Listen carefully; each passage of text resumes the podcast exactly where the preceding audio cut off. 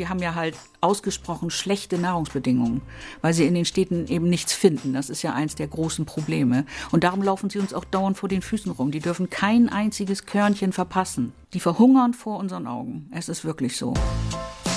Kreis und Quer, der Podcast ihrer Mediengruppe Kreiszeitung.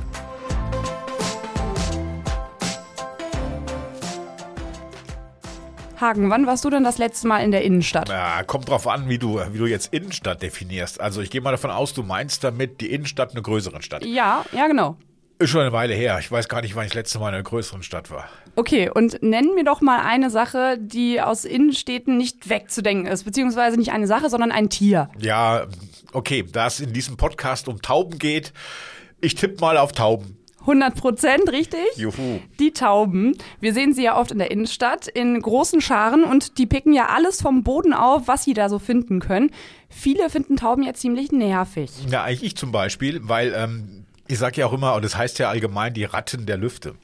Ja, ich weiß. Also ich verstehe das auch, dass manche das so denken. Vor allem, wenn die dann auf dem eigenen Balkon nisten und da irgendwie alles sagen wir mal, vollkoten. Ja, sag das ruhig. Ist so. Ich habe mich immer so gefragt, wie so, ein, wie so ein relativ kleiner Vogel solche großen Haufen kacken kann. Also das geht doch gar nicht. Und immer auf mein Auto. Ja, auf meins ja auch. Ich kenne das auch. Warum übrigens der Kot so ist, darüber sprechen wir heute auch. Ah. Ähm, aber in Wahrheit haben ja diese kleinen gefiederten Freunde, die alle so nervig finden, die haben ja wirklich kein schönes Leben bei uns da in den Innenstädten. Und darüber sprechen wir in dieser Folge. Aber erstmal hallo und herzlich willkommen zu einer neuen Folge Kreis und Quer, ein Podcast der Mediengruppe Kreiszeitung. Ich bin Leslie Schmidt. Ja, meine lieben gefiederten Freunde und ich bin Hagen Wolf. Und wir haben natürlich auch schon vor dieser Folge über das Thema Tauben gesprochen. Und als du dann recherchiert hast, ähm, da hat sich deine Einstellung zu diesen Tauben echt geändert, gell? Ja, voll. Also inzwischen tun mir die Tauben einfach richtig leid. Und wir sprechen heute darüber, was für schlechte Lebensbedingungen sie haben, warum das Taubenproblem in den Innenstädten eigentlich menschengemacht ist und was man so machen kann. Und natürlich sprechen wir auch über Limburg. Ja, das hessische Limburg. Ähm, Das ist gerade groß. Müssten jetzt viele kennen. Ja, ich, ich kenne es zum Beispiel. Das ist nämlich gerade groß in den Medien. Limburg will seinen Taubenbestand dadurch verkleinern, indem viele Tauben mit Genickbruch einfach getötet werden sollen. Ja, ist ganz wild, was da in Limburg abgeht. Und ich habe mit dem Bremer Taubenhaus e.V. gesprochen. Der Verein wurde 2018 gegründet und der Verein kümmert sich um in Not geratene Tauben. Also die Stadttauben, aber auch alle möglichen anderen Tauben, die du dir so vorstellen kannst. Und sie setzen sich dafür ein, dass die Lebensbedingungen der Tauben in Bremen verbessert werden. Ich habe mit Perdita Golz gesprochen. Sie ist erste Vorsitzende des Vereins. Sind die Tauben denn wirklich die Ratten der Lüfte? Kann man das so vergleichen? Nein, das kann man überhaupt nicht vergleichen. Erstens werden dadurch auch nicht auch die Ratten diskriminiert. Das möchten wir eigentlich auch nicht so gern. Wir benutzen diesen Ausdruck gar nicht mehr. Wir versuchen das immer zu vermeiden. Die Ratten können, äh, jetzt sage ich selber schon Ratten, die, die Tauben können nicht zu ihre Lebensbedingungen. Das ist natürlich, wie so oft, die Schuld des Menschen, dass die Tauben hier in den Städten sind. Die Schuld des Menschen. Warum ist denn dieses Taubenproblem ein menschengemachtes Problem? Ja, das liegt daran, dass die Taube früher sehr wertvoll war als, als Fleischlieferant, Federn, Dünger. Das war sehr äh, wertvoll. Und ähm, natürlich ist an so einer kleinen Taube nicht viel dran. Und dann hat man sich mal so überlegt, lass uns doch mal die Herrschaften genetisch verändern. Und deswegen brüten die sieben bis achtmal im Jahr im Gegensatz zu anderen Vögeln. Und ähm, ja, das Elend begann quasi mit dem äh, mit den Weltkriegen. Da sind schon natürlich viele Taubenschläge äh, zerstört worden. Viele, die äh, Soldaten, die eingezogen worden sind, haben einfach auch die Schläge geöffnet, so dass sehr viele Tauben einfach in die freie Wildnis entfleuchen konnten. Und sie hatten zu der Zeit natürlich schon dieses, diese genetisch, diesen sogenannten Brutzwang.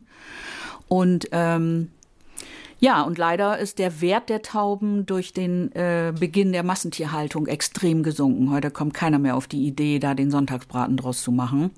Und ähm, ja, und dann hat sich niemand mehr gekümmert. Niemand hat sie wieder eingefangen. Es hat ihnen aber auch niemand vernünftiges Futter gegeben, hat ihnen kein neues Heim gegeben. Und deswegen vermehren und vermehren und vermehren die sich. Und letztendlich ist es darauf zurückzuführen, äh, dass sie halt eine Weile nicht mehr gut versorgt wurden und eben diesen Brutzwang haben und immer weiter Eier legen. Und die Tauben, also habe ich das richtig verstanden, die wurden dann hauptsächlich äh, zu Hause oder gehalten in Taubenstellen, um die, um sie dann zu essen? Ja, auch um sie zu essen. Aber auch der Dünger war sehr, sehr beliebt und sehr wertvoll. Damals gab es ja auch noch nicht so viel Umweltverschmutzung. Da war der Dünger ja wirklich noch Dünger. Jetzt kann man den, den Kot äh, der Tauben, die jetzt in den Städten leben, würde ich nicht mehr unbedingt für die Gartenpflege empfehlen, weil da ist so viel Beimischung und die haben ja halt ausgesprochen schlechte Nahrungsbedingungen, weil sie in den Städten eben nichts finden. Das ist ja eins der großen Probleme. Und darum laufen sie uns auch dauernd vor den Füßen rum. Die dürfen kein einziges Körnchen verpassen.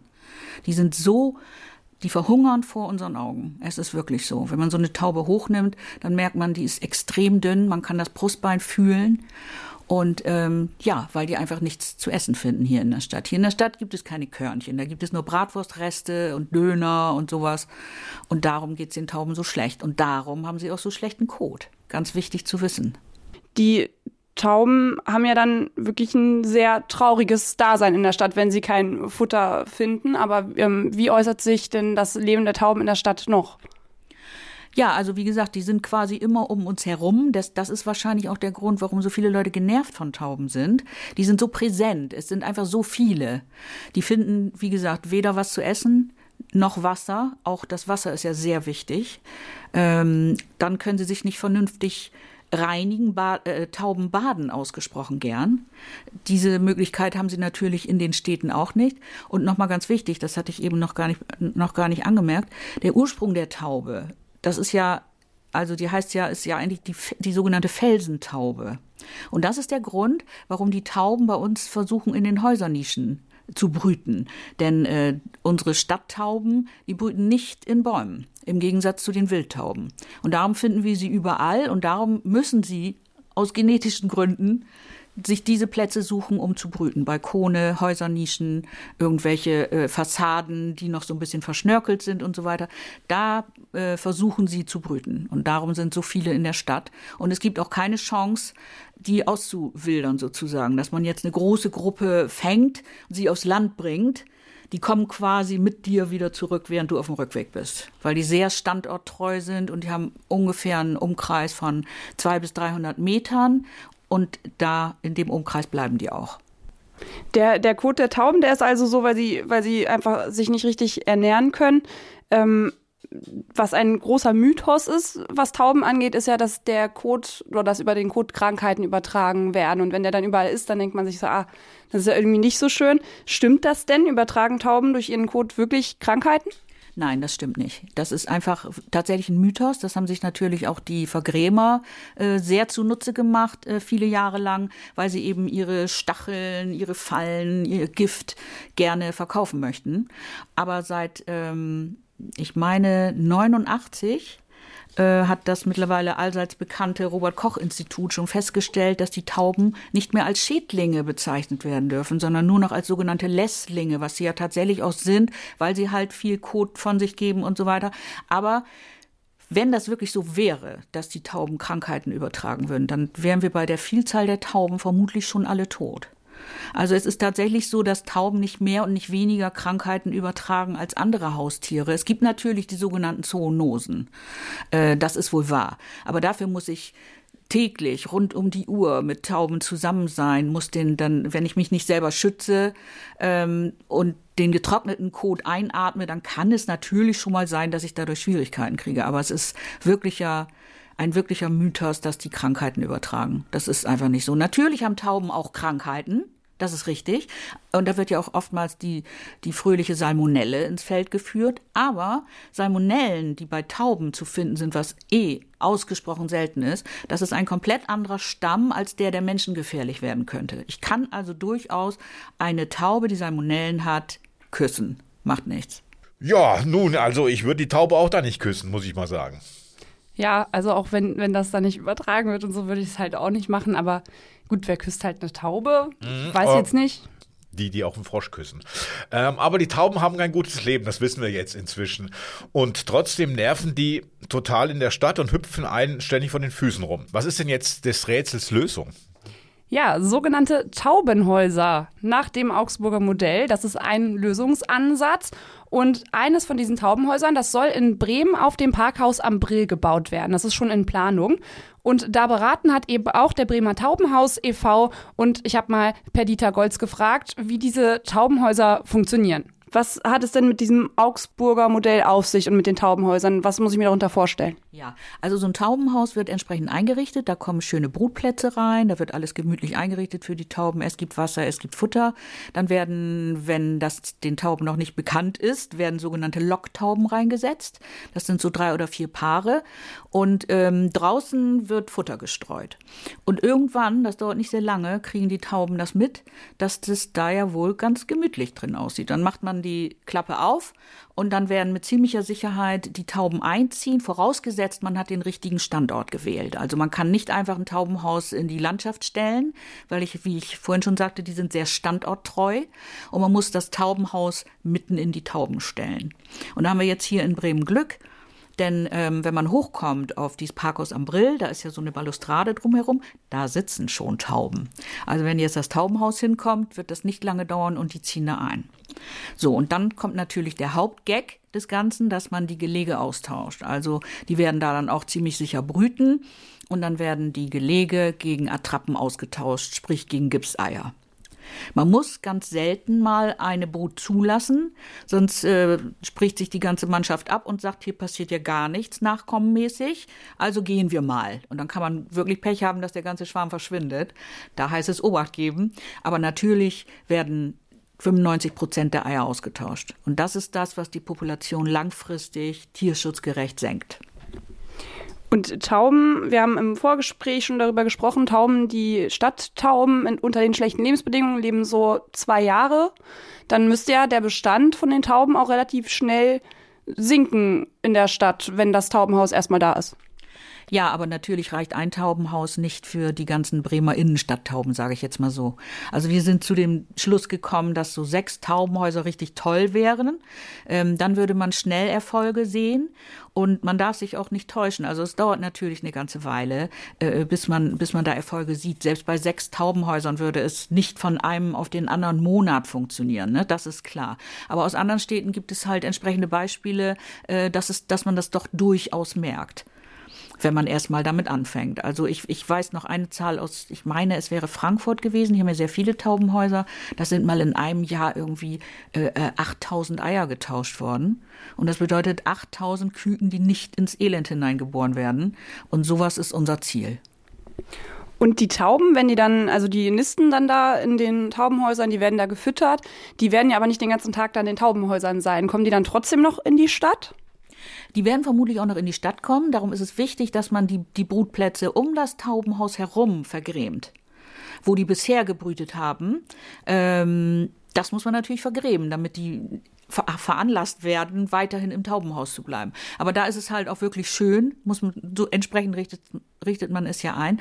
Und man kann wirklich sagen, 80 Prozent des Tages sind die in dem Taubenhaus und verrichten da alles, was so eine Taube gerne verrichten möchte. Und ähm, man sagt, es gibt diesen Spruch, was ist die schönste Route einer Taube? Einmal um den Taubenschlag. Und so ist es auch. Und dann äh, kommen sie, entfernen sie sich etwas aus unserem Blickfeld. Ne, das ist so. Hier in Bremen wird es eine besondere Herausforderung, die Brutplätze zu vergrämen, weil es ja die Leutpassage gibt. Da kann man ja, ich kann ja nicht die ganze Decke da abhängen. Ne, da brüten sehr viele.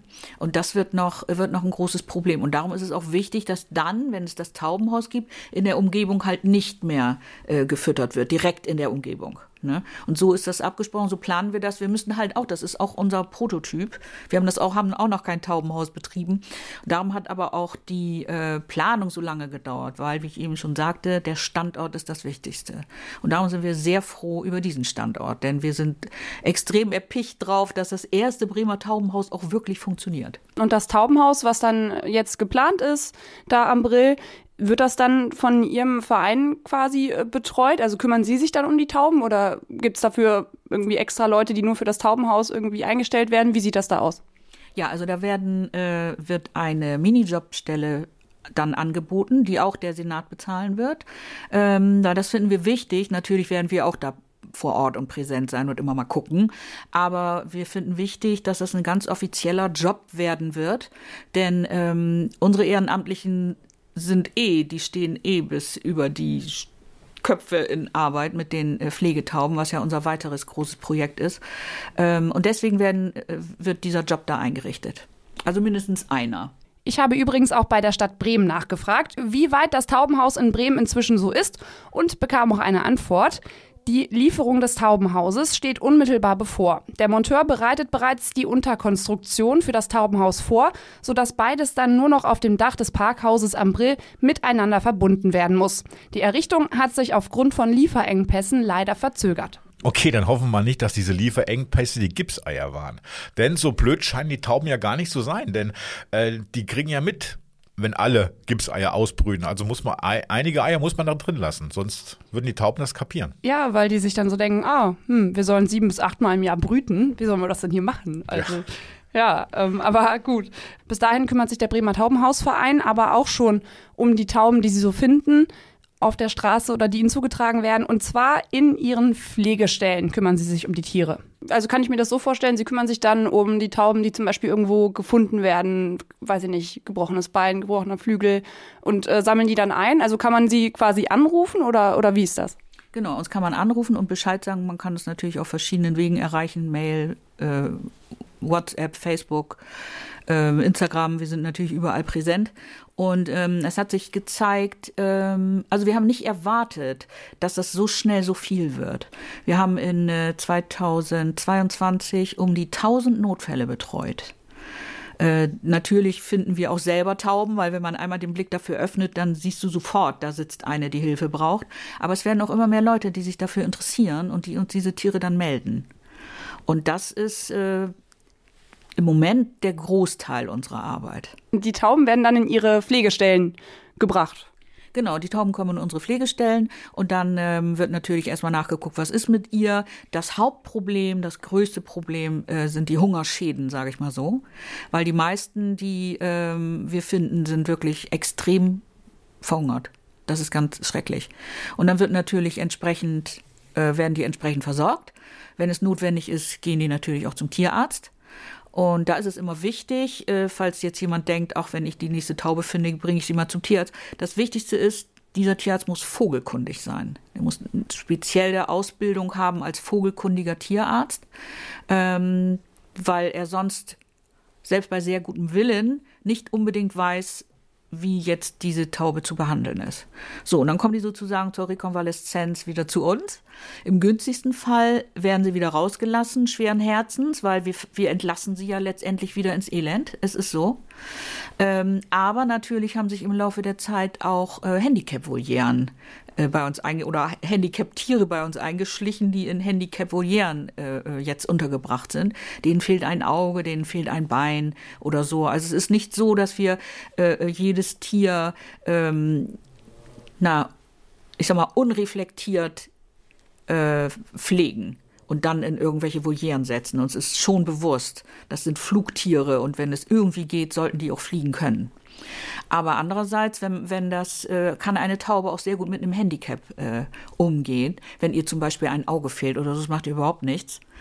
Äh, nur in der Natur würde sie natürlich nicht mehr klarkommen. Und darum gibt es halt auch Handicap-Volieren. Und es ist natürlich auch so, da hat auch wieder der Mensch den größten Anteil dran. Wir haben auch sehr viele Rassetauben, die in der Natur gar nichts zu suchen haben. Und Hochzeitstauben, das nächste große Problem.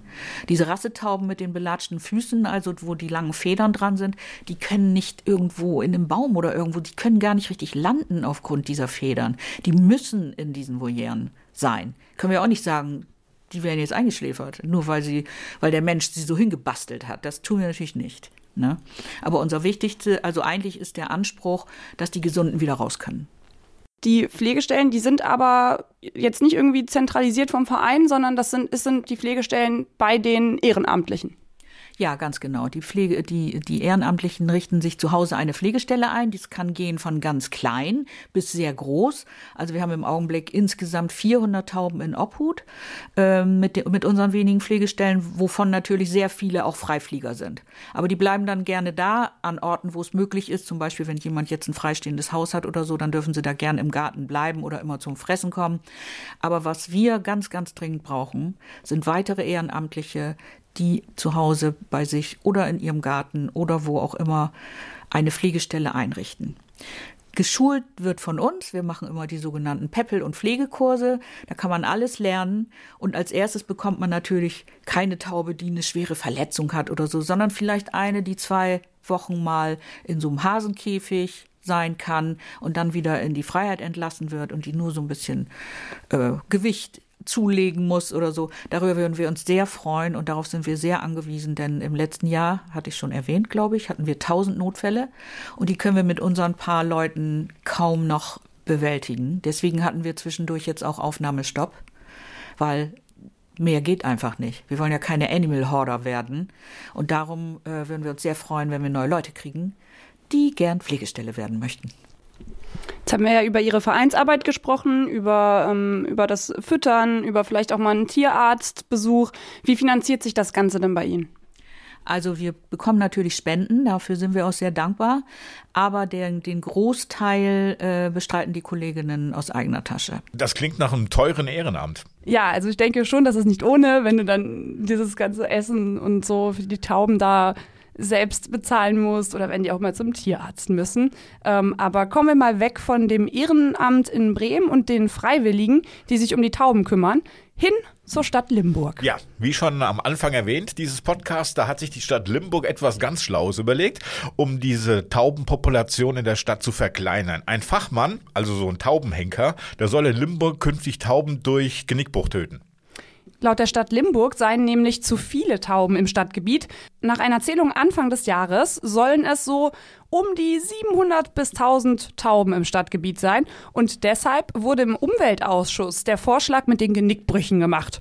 Die Stadtverordneten stimmten dafür, nur die Grünen votierten dagegen. Ja, und ähm, Tierschutzorganisationen, die treten jetzt natürlich auch auf den Plan und es muss noch geprüft werden, ob dieses Vorhaben überhaupt zulässig ist. Ähm, das soll das Veterinäramt des Kreises Limburg-Weilburg prüfen. Die Entscheidung ist aber noch offen.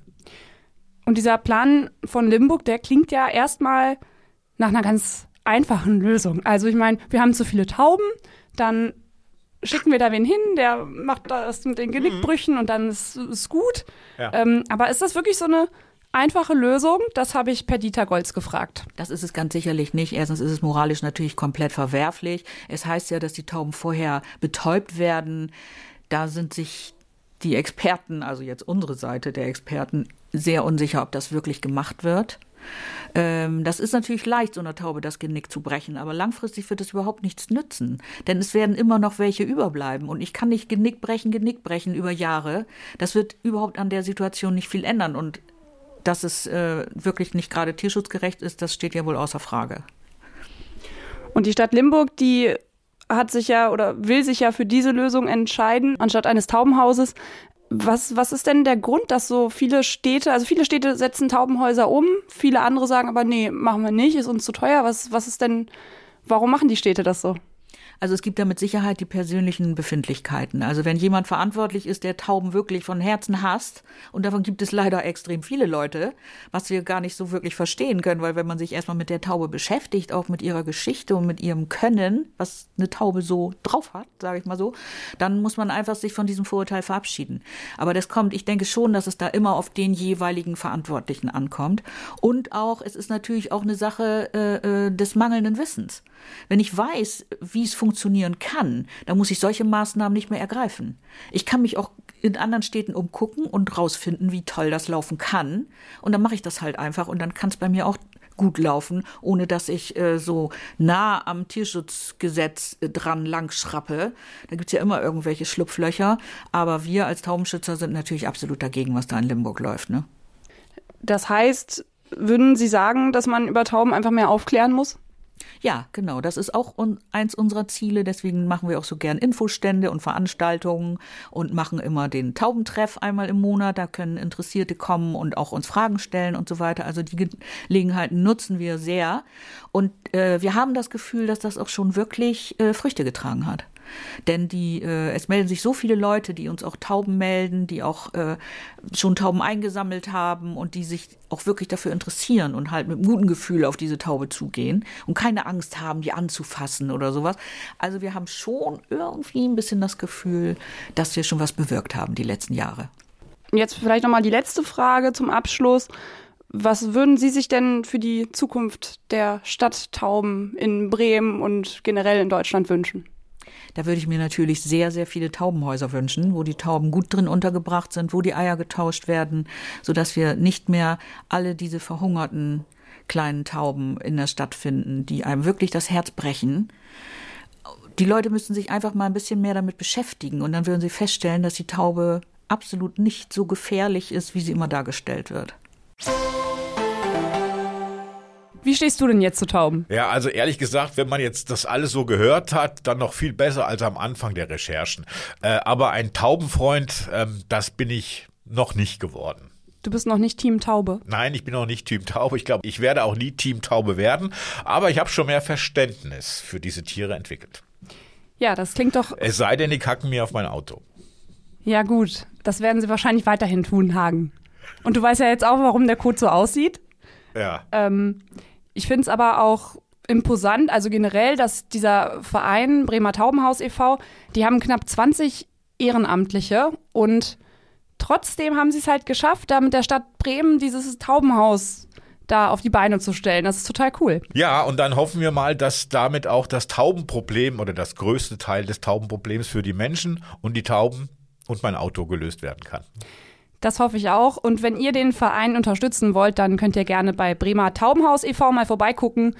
Ihr könnt euch da natürlich auch ehrenamtlich engagieren oder spenden oder euch einfach mal die Arbeit angucken, was sie da so machen. Gut, und dann war es das heute auch mit unserem Tauben-Podcast. Wir hoffen, es hat euch gefallen und ihr seid durch das Hören etwas klüger geworden, was die Tauben betrifft. Ja, das hoffen wir wirklich. Wir sind es auf jeden Fall. Und lasst uns doch gerne eine Bewertung da bei Spotify, Apple Podcasts oder überall sonst, wo das noch so geht. Und folgt uns auch gerne bei Social Media. MK-Podcast heißen wir da und wir sind bei Instagram und Facebook vertreten. Und vergesst natürlich nicht Elona, das digitale Angebot der Mediengruppe Kreiszeitung. Bis dann. Bis nächste Woche.